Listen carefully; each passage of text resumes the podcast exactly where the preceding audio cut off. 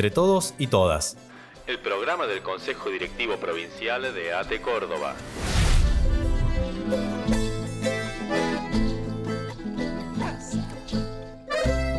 Especiales Verano 2022.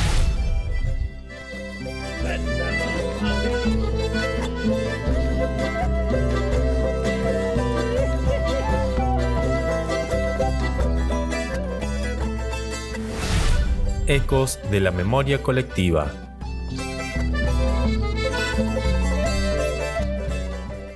La colonia. Militancia en tiempos de dictadura.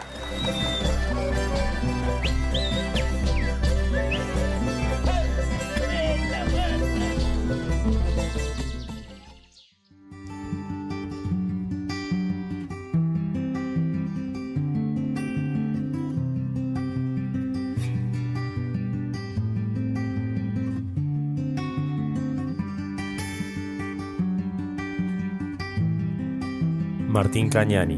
Médico psiquiatra que trabaja con víctimas del terrorismo de Estado. Creador del grupo de arte y salud mental Abracadabra. El documental renovado que vamos a ver a continuación eh, se hizo a partir de un documental que hicimos hace más de 10 años con Prensa del ATE, con Guillermo Posada, que lo, que lo produjo, este, y gracias a él conseguimos que lo guionara Cristian Maldonado, y, mm, y fue a partir de, una historia que le interesó a las autoridades del ATE por entonces, a Cacho Pongarelli, a María Teresa Romero, y que contaba una historia que sucedió en el hospital de Santa María de Punilla eh, en la década del 70.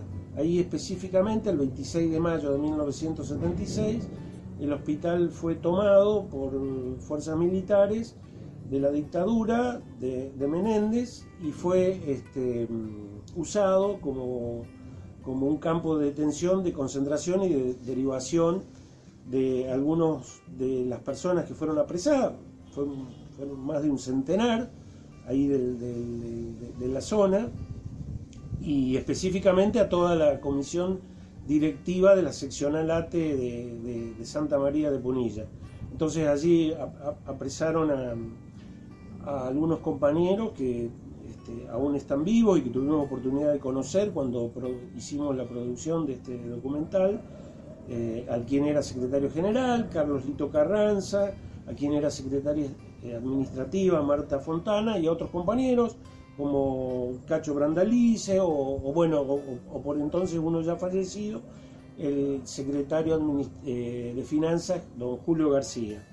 Bueno, ellos fueron partícipes de, una reforma psiquiátrica, la comunidad terapéutica de Santa María de Punilla, que la llevaron adelante fundamentalmente de Li- eh, Lito Carranza con un médico, Alberto Sassatelli, que también tenía una intervención gremial a través de, una intergremial profesional de, de- de la zona y que este, fueron reprimidos. Nosotros no- nos enteramos de la historia eh, porque en el año 2008 conseguimos formalizar un grupo que daba asistencia a eh, afectados por terrorismo de Estado y entonces eh, conocimos allí a una compañera, esposa, viuda de uno de los protagonistas de, de aquella historia, eh, un militante de, ATE. Y entonces, bueno, así fue que interesamos a, a las autoridades del gremio de por entonces. Y, nosotros eh, teníamos ese, mm, digamos, teníamos ese servicio, ofrecíamos ese servicio de asistencia afectados por terrorismo de Estado en el Hospital San Roque a partir del año 2008. Formalizamos un trabajo que veníamos haciendo desde casi comienzos de, este siglo, eh, primero en el Hospital Córdoba, como decía informalmente, luego lo conseguimos formalizar y nos pareció importante la historia y nos pareció importante que esta historia se, se conociera siguiendo este, alguna, mm, alguna línea teórica de abordaje del traumatismo de, Estado que dice que el abordaje individual, eh, o sea, el tratamiento psicoterapéutico con el psicólogo, el psiquiatra, para aquellos afectados de trauma no es suficiente. Y entonces hay que hacer un abordaje grupal y hay que darle este, a, la, a la historia, a la historia de ese trauma individual la posibilidad de ser conocido, de ser visibilizado, de ser gestionado afectivamente en, lo doloroso de, de, ese trauma por la comunidad, por la sociedad. Entonces, historizarlo. ¿sí? Bueno, esa es la historia. La historización del, del sufrimiento individual y poder comprenderlo en su sentido colectivo, este, es muy importante para la, posibilidad de mitigar el, daño, el dolor del trauma. Y además le da una, una, gestión que inclusive puede ser intergeneracional.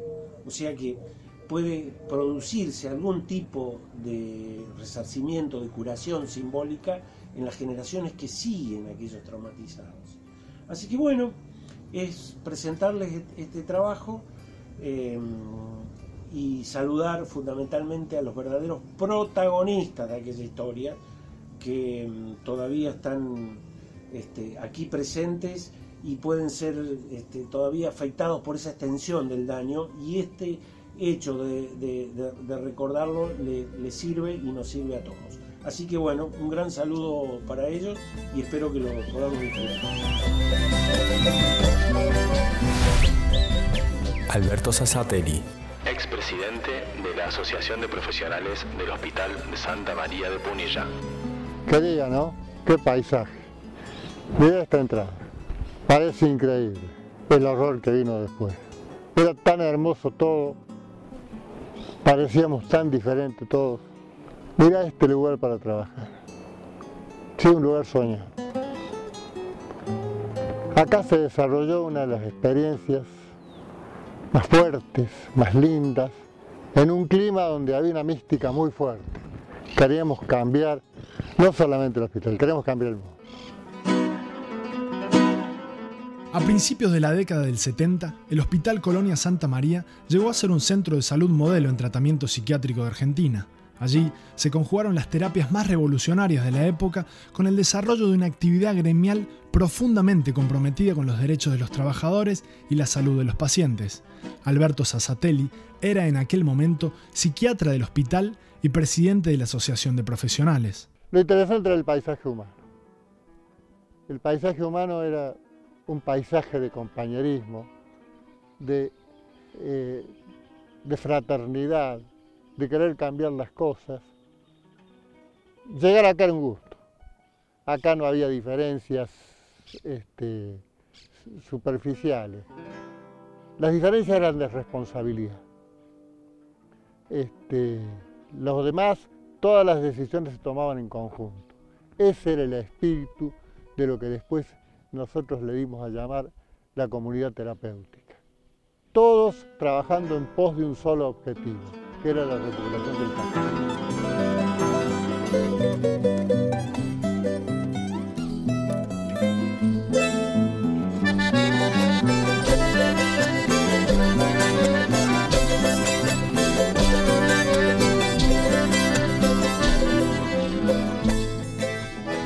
aquel entonces, Carlos Carranza fue el secretario general de la seccional ATE Santa María Bajo su conducción, el gremio logró mejoras salariales, la incorporación de cerca de 300 compañeros en el sector y la jerarquización de las prestaciones de salud. Esto transformó a Santa María en el mayor polo sanitario del interior cordobés.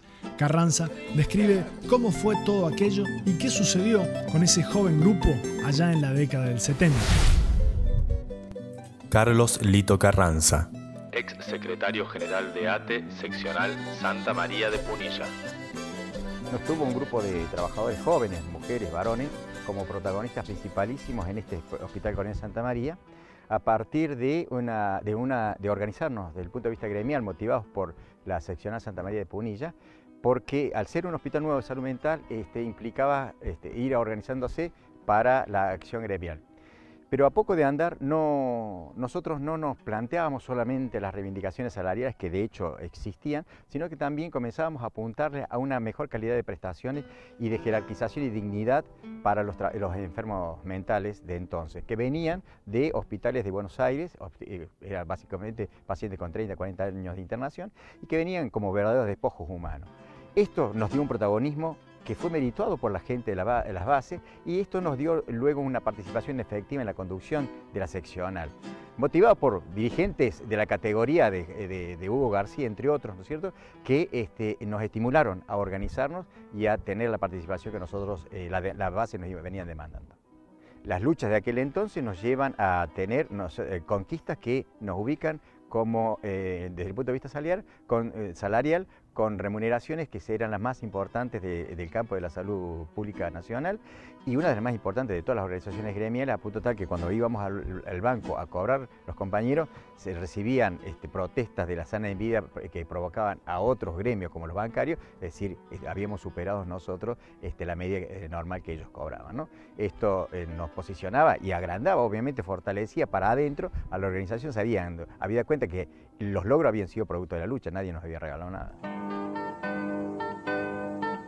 El papel de los trabajadores en la colonia Santa María se tradujo así en cambios muy significativos en la terapia de los pacientes. Los enfermos pasaron a ser sujetos con un rol activo en su propio tratamiento. Más allá de, lo deprimente este, del paisaje que hoy vemos en este, este sector, eh, podemos recordar como hecho trascendente de aquellas políticas de comunidad terapéutica que se aplicaba desde el punto de vista de, la atención de la salud, que aquí en este pabellón que se llamaba Rauso por entonces, eh, nosotros inauguramos el primer eh, pabellón de autocontrol de enfermos mentales.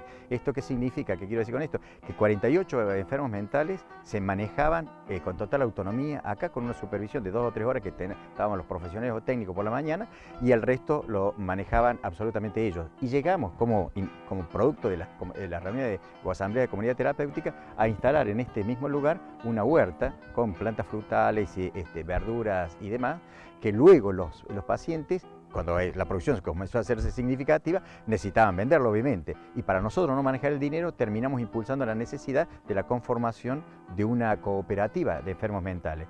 Esto, luego los militares cuando nos toman a nosotros, lo toman como un proyecto comunista. Decían, ¿cómo los locos pueden este, tener una cooperativa? Esta era una de las acusaciones que nos hacían a nosotros para sostener nuestra detención o para justificar este aberrante detención que tuvimos.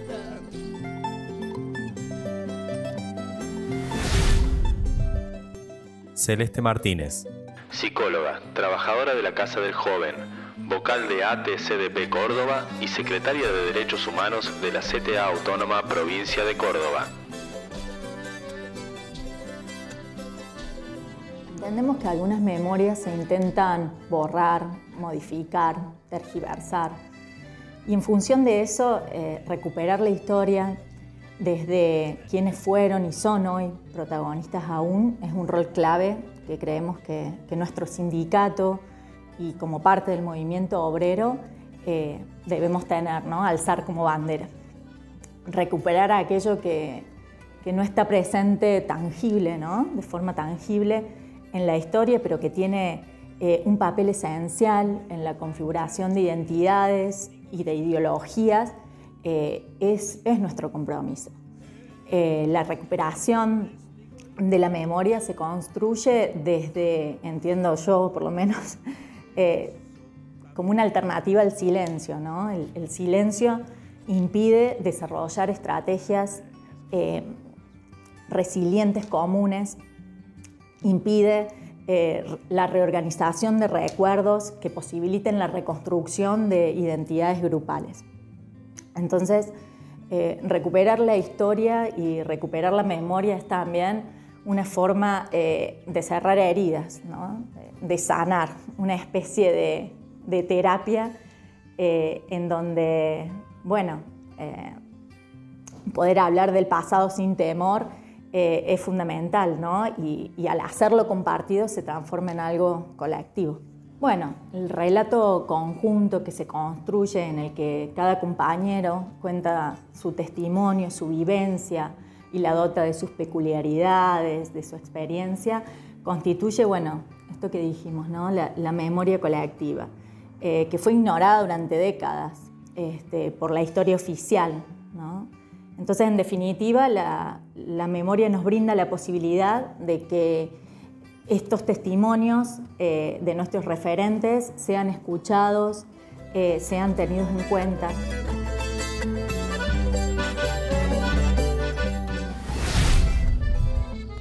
Carlos Lito Carranza secretario general de ATE, seccional Santa María de Punilla.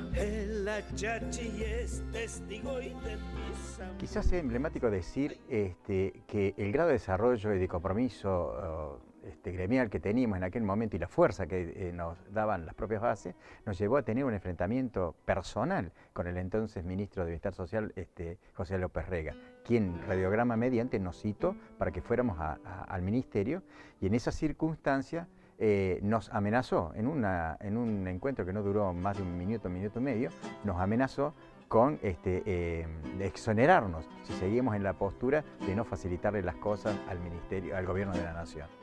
Recuerdo que en aquel momento lo que estaba en juego era la, renuncia de los directores de estos establecimientos a lo que nosotros nos negábamos.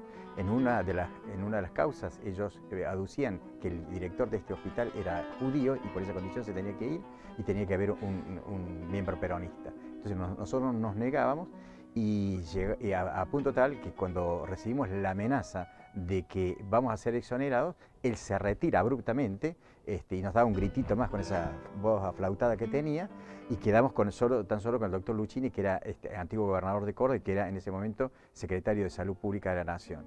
Y él nos dice, nos llama a la reflexión diciéndonos, muchachos, no jodan porque déjenos hacer, porque ya los directores han renunciado. Y yo le pregunto, ¿quién le dijo que renunció y ya dónde están las renuncias? Me dice, acá están, me saca el cajón, se las saco de la mano, se las rompo en la y le digo, doctor, aquí nadie renunció, todo sigue como entonces. Julio García es un histórico dirigente de ATE que participó de la conducción encabezada por Carranza. García, uno de los trabajadores más respetados y escuchados en el hospital, recuerda las reacciones que generó la militancia de ATE. Este nuevo modo de conducción hospitalaria, ¿no es cierto?, se trasladó eh, automáticamente por su propia dinámica a la actividad sindical de los compañeros, de los nuevos compañeros que trabajaban en el Hospital Colonia. Y esto, desde luego, que eh, se tradujo en un gran dinamismo y en una gran posibilidad, ¿no es cierto?, de analizar problemas y obtener éxitos. Ahora, esta democratización esta, y este dinamismo eh, para reunirse, para dialogar, eh, ya sea dentro de la seccional o en el hospital, esto enervó en, su máximo grado a todos los espíritus reaccionarios, digamos claramente el fascismo local, ¿no es cierto?, lo cual empezó a, conspirar para trabar esta, este, este, este, proceso, ¿no es cierto?, de, de cambio que se estaba dando en la seccional Santa María. Julio García, herido de un balazo en el hombro y detenido por la represión militar en abril del 76, relata cómo los grupos parapoliciales dinamitaron el local del gremio en Santa María. Bueno, a raíz de este activismo sindical, molestaba, y molestaba, ¿no es cierto?, no por el activismo en sí, sino porque eran muchos los delegados comprometidos en este trabajo, ¿no es cierto?, y era una, casi, una cuestión casi diaria de, esta movilidad eh, gremial.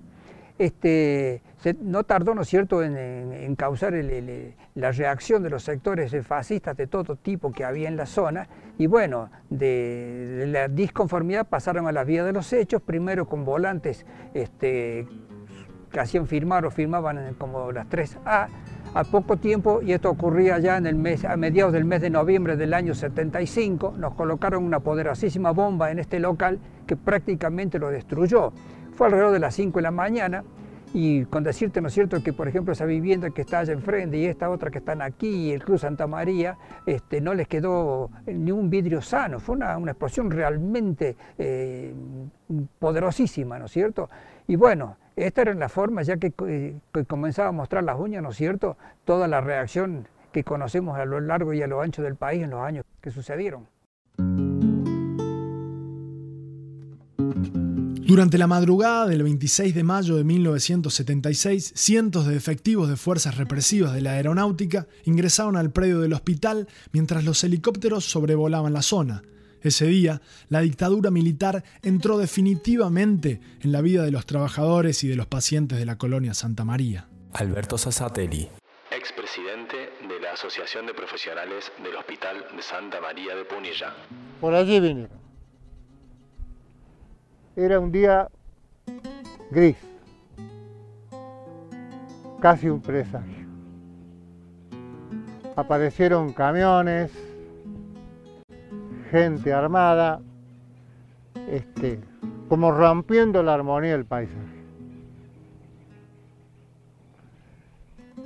Después un helicóptero sobrevolaba Tuve la impresión de que se llenaba de presagios.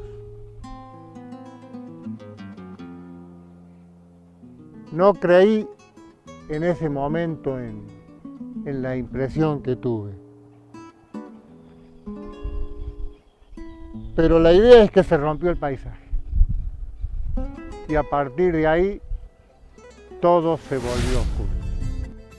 Carlos Lito Carranza secretario general de ATE, seccional Santa María de Punilla. Bueno, después de los primeros apremios que nos dan aquí a los que habían tomado en la primera instancia, como el doctor Sasatelli, el que habla, y algunos otros compañeros delegados de esta, de esta zona, nos cargan en un ómnibus de la Fuerza Aérea y nos llevan a un pabellón donde van concentrando no solo a nosotros, sino a, otros delegados que venían del hospital eh, de Domingo Fune y eh, directivos de distintas instituciones políticas o gremiales eh, y, comerciales de, de Cosquín, de Alemase y la región, lo que lleva a concentrar un número aproximadamente los 75, 78 este, personas que estábamos detenidas en ese lugar. Luego al anochecer nos estabican, nos esposan de piernas eh, y, manos y nos van cargando en camiones que con, destino final al campo de la Ribera. Manuel Mamaní trabajó durante 17 años como encargado de usina en un ingenio azucarero tucumano. En 1970 ingresó al hospital como responsable de la usina eléctrica, Mamaní era por entonces integrante de la conducción de ATE y su vida quedó gravemente afectada por la represión militar luego de sufrir, entre otras cosas, un simulacro de fusilamiento. El golpe para mí empezó el 26 de mayo. Ese día estaba yo en, mi lugar de trabajo y llegaron militares y me sacaron de la usina que tenía yo, estaba frente a la usina, en el salón de usina, y me sacaron, me llevaron caminando por frente a la dirección al pabellón de aeronáutica. Entonces me empezaron a, a una a una pregunta, un, una de interrogación.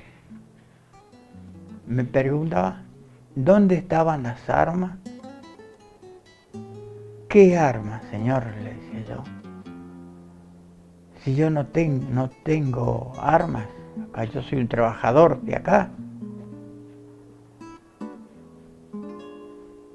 Bueno, hecho que seguían insistiendo, por favor, le decía yo. Cuando, cuando vi que ya este, me, puse mal, así, porque me, me ponían los fusiles cerca de la cabeza y hacían correr ahí el, el cargador, que eso, me decían este, de que si no decía, todo, todo lo que sabía, eh, o todo lo que, lo que, lo que tenía que decir, que me iban a allanar la casa, me iban a allanar la casa allá y me iban a violar a la mujer, mi hija, que ya tenía 11 años. Estela Fuentes de Mamaní. Esposa de Manuel Mamaní. Él venía todos los días a la casa. No, no, no quería taparse, no quería comer. Y daba vuelta adentro y daba vuelta adentro. Y estaba sufriendo, ¿y por qué? ¿Qué te pasa? Pero ellos también, no, no. Están metidos en una jaula. No le dan comida. Y encima me decía, hacen caca adentro, duermen adentro, están todos adentro. En la misma jaula. Y eso él no lo soportaba. Y nos enferma a toda la familia. Después le vino la depresión que duró dos años y medio. Y después de la depresión vino la infarto.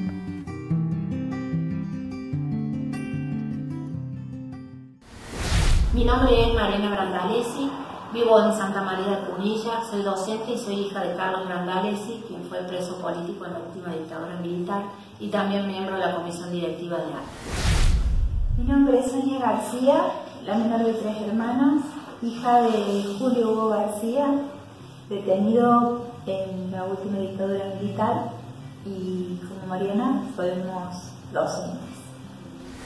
Bueno, un poco les queríamos contar a través de, de estas palabras la historia, cómo nosotros vivimos en primera persona, la que, bueno, ambas éramos pequeñas, digamos, formábamos parte de una familia común de gente trabajadora eh, y nuestros padres militaban de manera conjunta en el sindicato, en distintos roles, ¿verdad?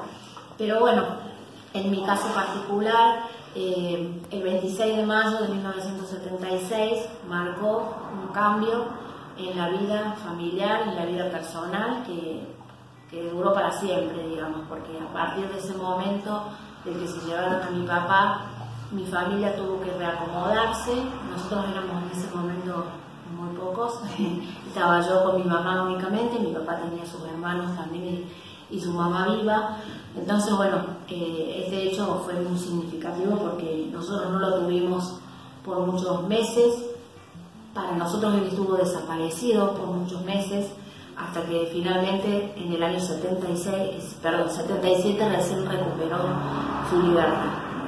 El, el momento de su detención fue en mi casa, eh, yo tenía seis años en ese momento, él sabía que era parte de un listado y que era parte de un operativo que se hizo, un mega operativo militar, una incursión acá en el interior de la provincia, sin ninguna duda ha sido el mayor operativo porque fue con tanques, con helicópteros y demás.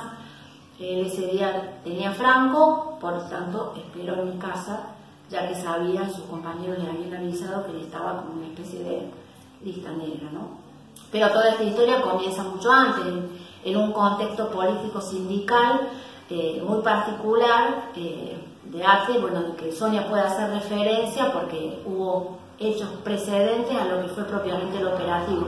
En realidad el operativo del 26 de mayo de 1976 fue en lo que decantó todo un proceso previo.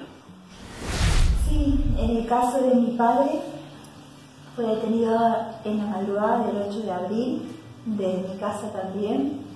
Eh, recordemos que el golpe de Estado se había desarrollado unos días antes y en esos días había habido un operativo que se habían llevado cuatro personas de Coquín y ese día lo vinieron a buscar de mi casa, se escuchó un gran golpe, eh, mi papá salió de mi casa con un tiro, ese día mi madre había cambiado la maceta de lugar entonces él eh, se lleva por delante la maceta, alcanza, se, inclina y la bala, que, la bala que venía directo al corazón le roza la espalda. Bueno, y después eh, quedaron las por mucho tiempo en las paredes de mi casa, en esas condiciones.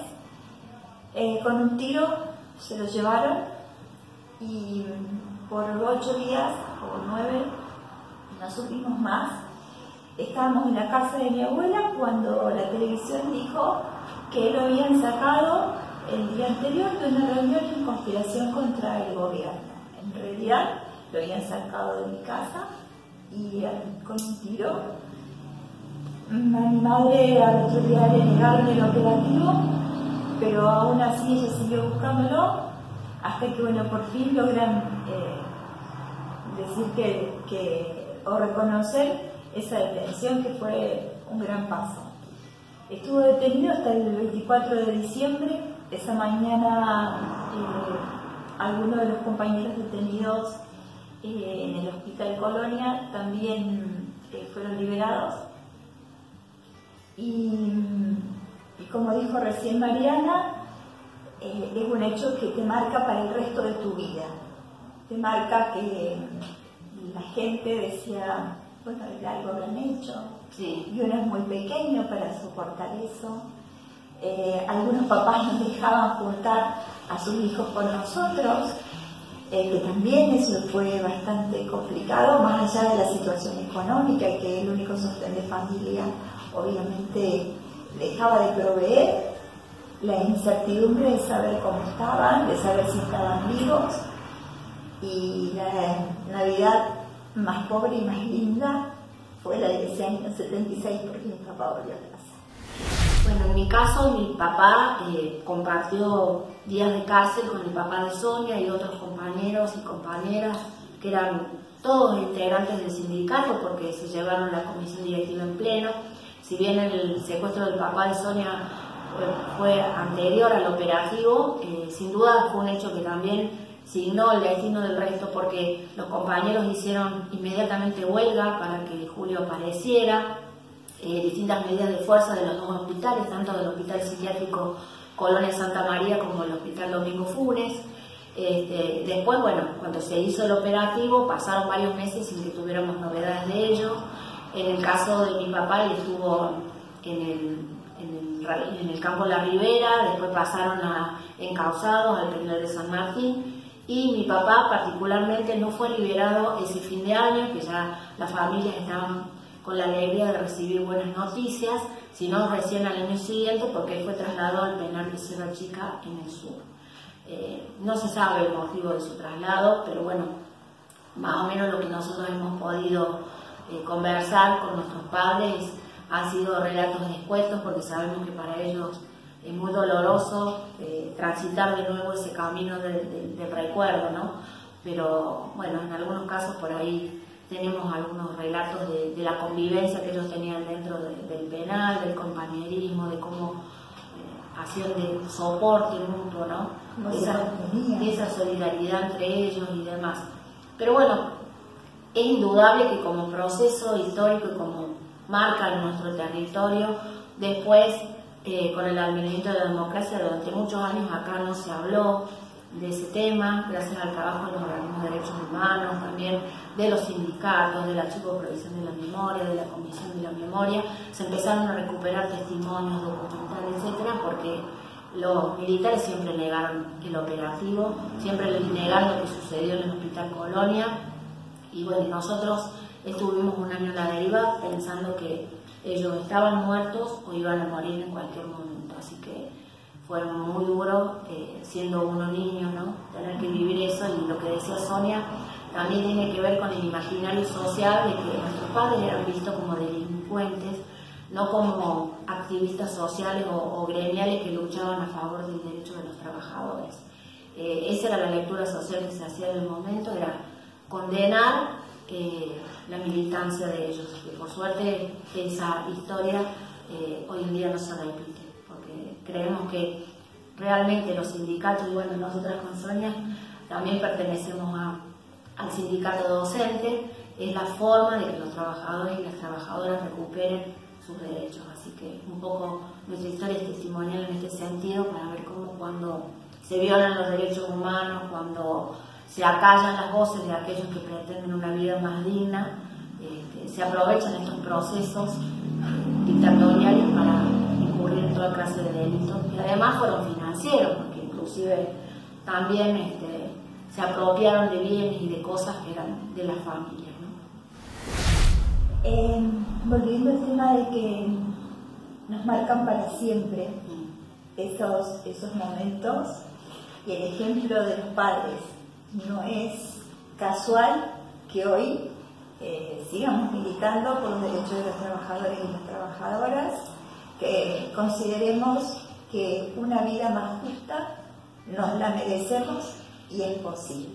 Que no, no la van a regalar, que hay que seguir luchando y que para eso está la semilla que plantaron aquellos grandes dirigentes que la dictadura sabía que era muy grande y por eso se lo llevaron. Y de alguna manera somos herederos de, esa utopía, ¿no?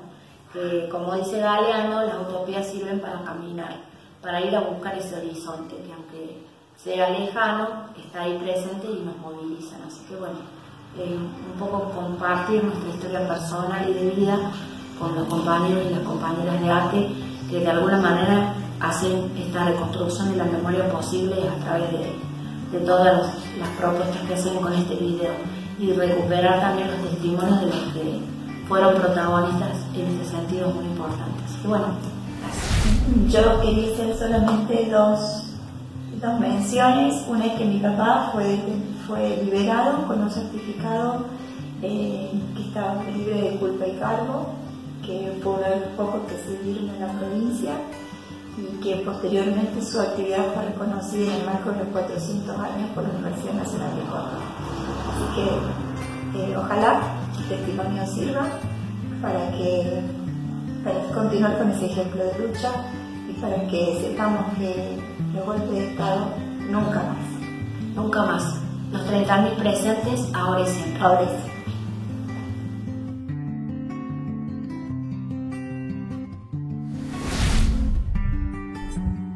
César Tox. Abogado, secretario de Formación y director del Departamento de Derechos Humanos del Consejo Directivo Provincial de ATE Córdoba. Bueno, primero recordar que este, este hecho nefasto que ocurrió aquí en las sierras de Córdoba había quedado oculto, escondido, hasta el 2009 que desde ATE, un grupo de compañeros desde la Secretaría de Prensa, se armó un, documental tratando de reflejar lo que significó el secuestro de toda una comisión directiva de una seccional eh, y la ruptura fundamental sobre un proceso de salud que se venía llevando a cabo dentro de la colonia Santa María completamente distinta. Es, es interesante pensar que para nosotros como trabajadores del Estado ese proceso del 76, aunque algunos hablan de achicamiento del Estado, en realidad deberíamos pensar que fue modificación de las prioridades del Estado. Eh, yo les voy a leer simplemente un pedacito cortito porque no acostumbro sabérmela de memoria, que no hace falta, no, no, somos nosotros los que lo decimos hoy, en el siglo XXI, esto, esto lo dijo Rodolfo Walsh en aquella carta abierta a la Junta Militar en el 77, o sea, alguien que vio lo que nosotros estamos relatando hoy y dijo, estos hechos que sacuden la conciencia del mundo civilizado no son sin embargo los que mayores sufrimientos han traído al pueblo argentino, ni las peores violaciones de los derechos humanos en que ustedes incurren. En la política económica de este gobierno debe buscarse no solo la explicación de sus crímenes, sino una atrocidad mayor que castiga a millones de seres humanos con la miseria planificada. Ese punto, que es el punto 5, es un poquito más largo, recomiendo, como siempre, su lectura porque la claridad de Rodolfo, en plena dictadura militar y dejando la vida en la entrega de esta carta, nos marca un camino. Creo profundamente que hay una diferencia entre memoria y, e historia, fundamentalmente porque la historia es colectiva y la memoria es individual. Eh, y como dice Benedetti, a la historia la escriben los que ganan, obviamente, ese colectivo, no un individuo que gana, sino el colectivo que gana. La única forma que tenemos nosotros de reconstituir ese discurso colectivo es a través de la memoria, recobrando esos chispazos, esas luces y esas sombras que han quedado escondidos, ocultados en cada uno de los cuerpos de compañeros y de actores y de sujetos incluso que tal vez no padecieron la, misma la brutalidad de aquella dictadura cívico-militar. Es la única forma de poner en tensión esa única versión oficial que cuando es interpelada por estos recuerdos de la memoria nos, nos quieren llevar siempre al lugar de que los debemos escuchar a ellos porque hay otra versión. No, es al revés ellos dieron una versión, es la única versión que tenemos de la historia y nosotros con nuestra memoria debemos tratar de retocarla, cambiarle las pinceladas. Por eso la necesidad de volver a, recorrer aquel camino que ya recorrieron los compañeros, haciendo aquel primer encuentro, aquel primer relato en el 2009, para también repensar nuevamente qué significó tanto para los mismos actores del 76, y para el conjunto de la sociedad de Santa María de Punilla, Cosquín, Vialemacé, ese hecho que estuvo oculto, qué es lo que borró, porque no solo fue la militancia de compañeros de ATE, de un proceso de salud, para volver a repensar lo mismo que ya habíamos dicho, a ver si suena exactamente igual que como lo dijimos en el 2009. Yo particularmente creo que no. Luego hacer un encuentro con los compañeros y compañeras sobrevivientes de aquella atrocidad, dejar marcado ya como un hecho de historia, no como un hecho de memoria en el hospital, ese suceso con una placa y por supuesto como no puede faltar desde nuestro lado, desde el lado del pueblo, terminar con una juntada de abrazos en términos de pandemia, obviamente, cumpliendo las reglas primeras de la salud pública, pero un abrazo necesario entre las generaciones que sufrieron, sufrieron la atrocidad en carne y en cuerpo propio y las que nos vemos obligados a continuar con ese relato que ellos nos van a ayudar a modificarle la historia oficial. Federico Giuliani, secretario general de ATE y la CTA Autónoma Provincia de Córdoba. Desde este Consejo Directivo Provincial, en primer lugar, eh, queremos ratificar nuestro compromiso en la promoción y en la defensa de los derechos humanos. Entendemos que ATE Córdoba es mucho más que un sindicato, no solamente peleamos por mejores condiciones de trabajo y salario, sino que entendemos que la reconstrucción de la memoria histórica, eh, la exigencia y el pedido de, verdad, eh, de justicia, de cárcel común para los genocidas de la dictadura cívico-oligárquica militar de 1976 tiene que ser parte de nuestro programa y de nuestras consignas de manera permanente. Nosotros el año pasado, eh, en el 2020, decidimos la creación de un departamento de derechos humanos en ATE Córdoba, que nunca lo había tenido. Avanzamos en materia de reconstruir, de reconstruir memoria a partir de debates y de acciones concretas. Eh, el 10 de diciembre homenajeamos en el Día de los Derechos Humanos a nuestros caídos y nuestras caídas del Estado nacional, provincial y municipal en Córdoba.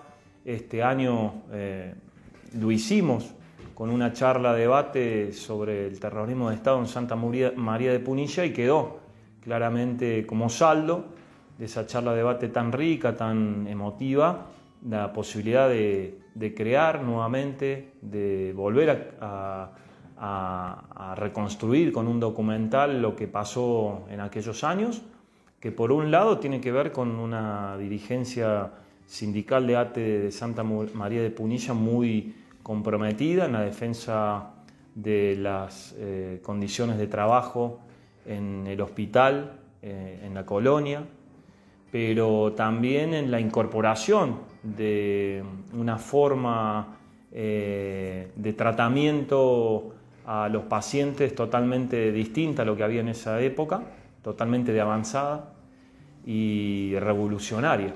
Y bueno, eh, la dictadura oligárquico-militar se ensañó con esa dirigencia tan comprometida que entendía claramente que la construcción de una sociedad más justa se hacía desde lo sindical, también desde lo sanitario, desde la salud, también desde lo político, porque muchos compañeros y compañeras tenían militancias en organizaciones revolucionarias.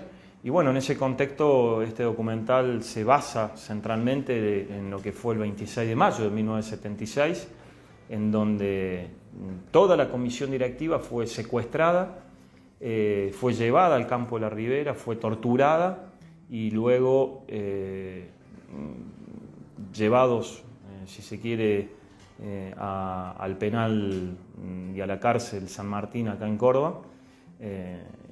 luego muchos otros y otras pasaron por distintas mazmorras de la dictadura militar. pero bueno, nosotros entendemos que aparte de este hecho, la propia sede fue volada, fue dinamitada por por las fuerzas militares, por los grupos parapoliciales, eh, y entendemos que esa semilla que plantaron estos compañeros y compañeras, como Lito Carranza y tantos otros y otras, eh, hoy continúa vigente en esta conducción y entendemos que esos sueños aún inconclusos de tener una patria libre e inclusiva, con justicia social, aún sigue vigente y nosotros agarramos esas banderas y las seguimos militando todos los días desde el lugar que nos toca. Y en primer lugar, nuestra profunda admiración, eh, porque para mí, en términos personales, fue la mejor generación eh, militante que tuvo la Argentina en su historia. Claramente hablamos de dirigentes formados, formadas, eh, que daban el debate, pero que también llevan a la práctica la transformación de esta sociedad. orgullo porque uno cuando entra se da cuenta que la historia no empezó cuando uno llega ni terminará cuando uno se va, sino que está construida sobre esa militancia, esos proyectos de vida que, tenían los compañeros y las compañeras. Y por otro lado, claramente mm, nos ponen la vara muy alta en esto de, estar a, la altura de la circunstancia de lo que es un dirigente sindical, no solamente, insisto, con una mirada de cómo discutir lo plenamente laboral, que tiene que ver con los convenios, con el salario, con las condiciones de trabajo, sino también con cómo discutimos el rol del Estado en, este, en esta etapa política de la Argentina en general, de Córdoba en particular, un Estado al servicio de las mayorías populares y no de las minorías concentradas, como sucede en Córdoba con el cordobesismo. Así que, eh, y claramente nuestro agradecimiento. Nosotros entendemos que ellos han abierto un gran cauce, han marcado una huella y, que a pesar de la tortura, del miedo, de las desapariciones, del exilio externo, interno, de la cárcel, el oprobio y la mazmorra que sufrieron miles de compañeros y compañeras en los 70, eh, las salas siguen intactas. Eh, claramente eh, nuestra lucha va a ser para que se siga exigiendo memoria, verdad y justicia, cárcel común, no solamente para los genocidas, sino también para ese poder político, económico, eclesiástico que diagramó intelectualmente la dictadura como un brazo militar a una Córdoba rebelde, la Córdoba del Cordobazo, que parió su mejor dirigente en esa época y que bueno, eh, que luego del paso de la dictadura hoy nos generaron esta gran crisis de representatividad que tenemos en la provincia, por lo cual eh, también decirlo como hijo de expreso político, eh, que seguimos exigiendo la aparición de los nietos y las nietas, esos bebés que la dictadura se robó, nosotros queremos que, que vuelvan a estar con su familia y que conozcan su historia, por eso también nuestra lucha sigue siendo por eso y a pesar de todo lo que sucedió, eh, decirles que Nuestras salas siguen intactas por ese proyecto de sociedad que intentaron construir y que aún está en vías de hacerlo. Soy optimista de que algún día va a haber una sociedad con mayor humanidad, con mayor sensibilidad y valores que van a construir la, la felicidad de nuestro pueblo.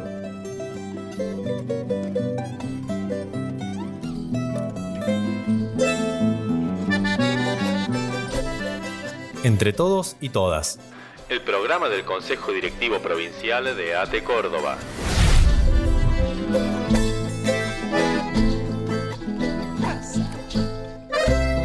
Especiales Verano 2022.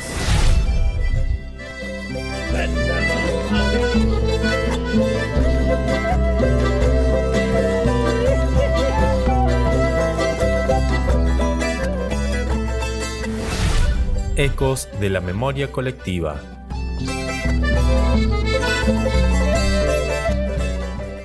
La colonia, militancia en tiempos de dictadura.